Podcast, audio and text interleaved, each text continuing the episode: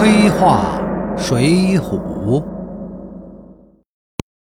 李逵拿着斧子跟宋江玩命。燕青出了解释说，宋江不是这样的人。李逵不信，说：“我见他在东京时，兀自练着唱的李师师不肯放，不是他是谁？”宋江自己说没有作案时间，李逵还是不信，说：“哥哥，你说什么鸟闲话？山寨里都是你手下的人，护你的多，哪里不藏过了？我当初敬你是个不贪色欲的好汉，你原来是个酒色之徒，杀了阎婆惜便是小样，去东京养李师师便是大样。你不要赖，早早把女儿送还老刘，倒有个商量。你若不把女儿还他时，我早做早杀了你。”晚做晚杀了你！李逵的这段话说的实在是太重了。李逵这辈子可能也就是绝无仅有的这么一次这样对宋江说话，可见所受的刺激。对李逵来说，宋江哥哥就是他的性命，是绝对不允许同女人有接近的。一旦看到宋哥哥要有女人了，李逵就会发狂，就会不受自己控制的冲动起来。乃至要和一生敬仰崇拜的宋哥哥拼命，这完全是爱到极点的一种变态的反应，犹如程蝶衣在段小楼成婚的那一晚的反应。宋江理解李逵对自己的这种态度，这也就是为什么宋江要在自己服毒后把李逵也毒死。梁山花了这么大的代价，终于漂白了，宋江和其他兄弟们终于如愿以偿，当上了不大不小的官。就算死了，这顶官帽子还是要保留着的。按宋江的话说，这就是我死不争。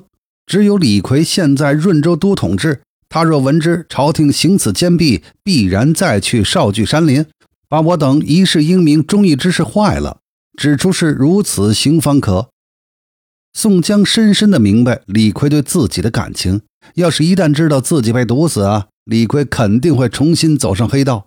尽一切的力量报复，这样梁山辛辛苦苦了半天，花了巨大的代价，受招安漂白成功，就会前功尽弃。对宋江来说，他不死，他还能控制李逵；但是他自己死了，李逵为了给自己报仇，恐怕呀，没人能够控制得住他。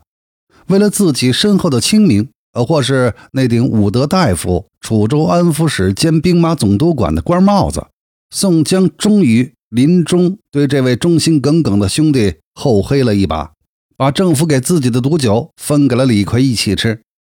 因为宋江知道，无论自己如何做，这个铁牛小老弟都会心甘情愿的。果然，当宋江告诉李逵因怕他造反而给他服了毒酒之后，李逵流泪说：“爸爸爸，生时服侍哥哥，死了也是哥哥部下的一个小鬼儿。”对李逵来说，与宋江同日死，未尝不是一个可以接受的结局。李逵的一生是同宋江紧密联系在一起，可以说没有宋江就没有李逵。李逵的一生可以说同梁山一样，成也宋江，是败也宋江。说完李逵，咱们再说说石秀。石秀家原是金陵健康府，就是现在南京市的一个屠户。后来呢，他随着叔叔到北地倒卖马匹，不巧叔父中途病死，而生意亏本，于是石秀就流落到了冀州，也就是现今河北蓟县附近，靠打些零工啊，卖些柴火为生。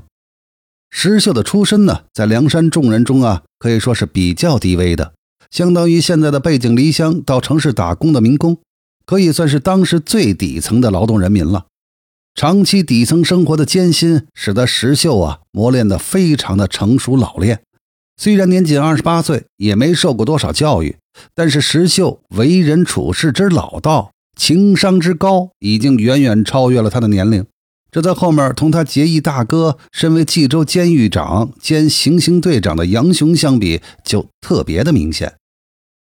石秀为人精明强干，又身怀一身的武艺。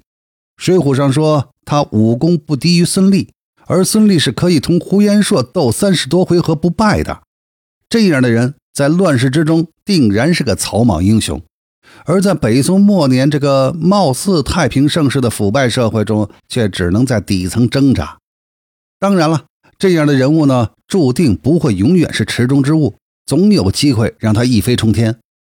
这不，一次偶然的机会，石秀呢结识了杨雄。当时杨雄正与冀州当地驻军的士兵张宝和几个社会闲散人员呀在闹纠纷。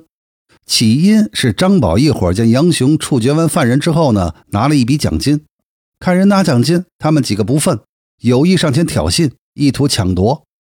施大爷安排的这个桥段呢，无非就是为了引石秀出场，否则以杨雄的身份，冀州市监狱长兼行刑队长，前任市长的亲戚，现任市长的相识，张宝呢不过是个普通的士兵，搁到什么时候都不会有这么大的胆儿。果然呢，石秀路见不平，出手相助。以杨雄当时披红挂绿的招摇，石秀应该是知道他的身份，这对石秀他也是个机会。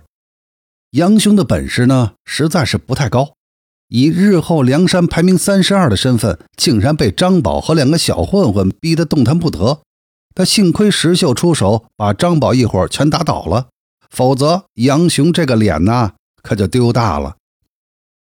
石秀的出手惊动了正好路过的戴宗、杨林。戴宗看石秀的功夫不错，就有意接纳，试图为梁山招募石秀。于是戴宗、杨林两个人呀，就拉石秀到酒馆里喝两杯。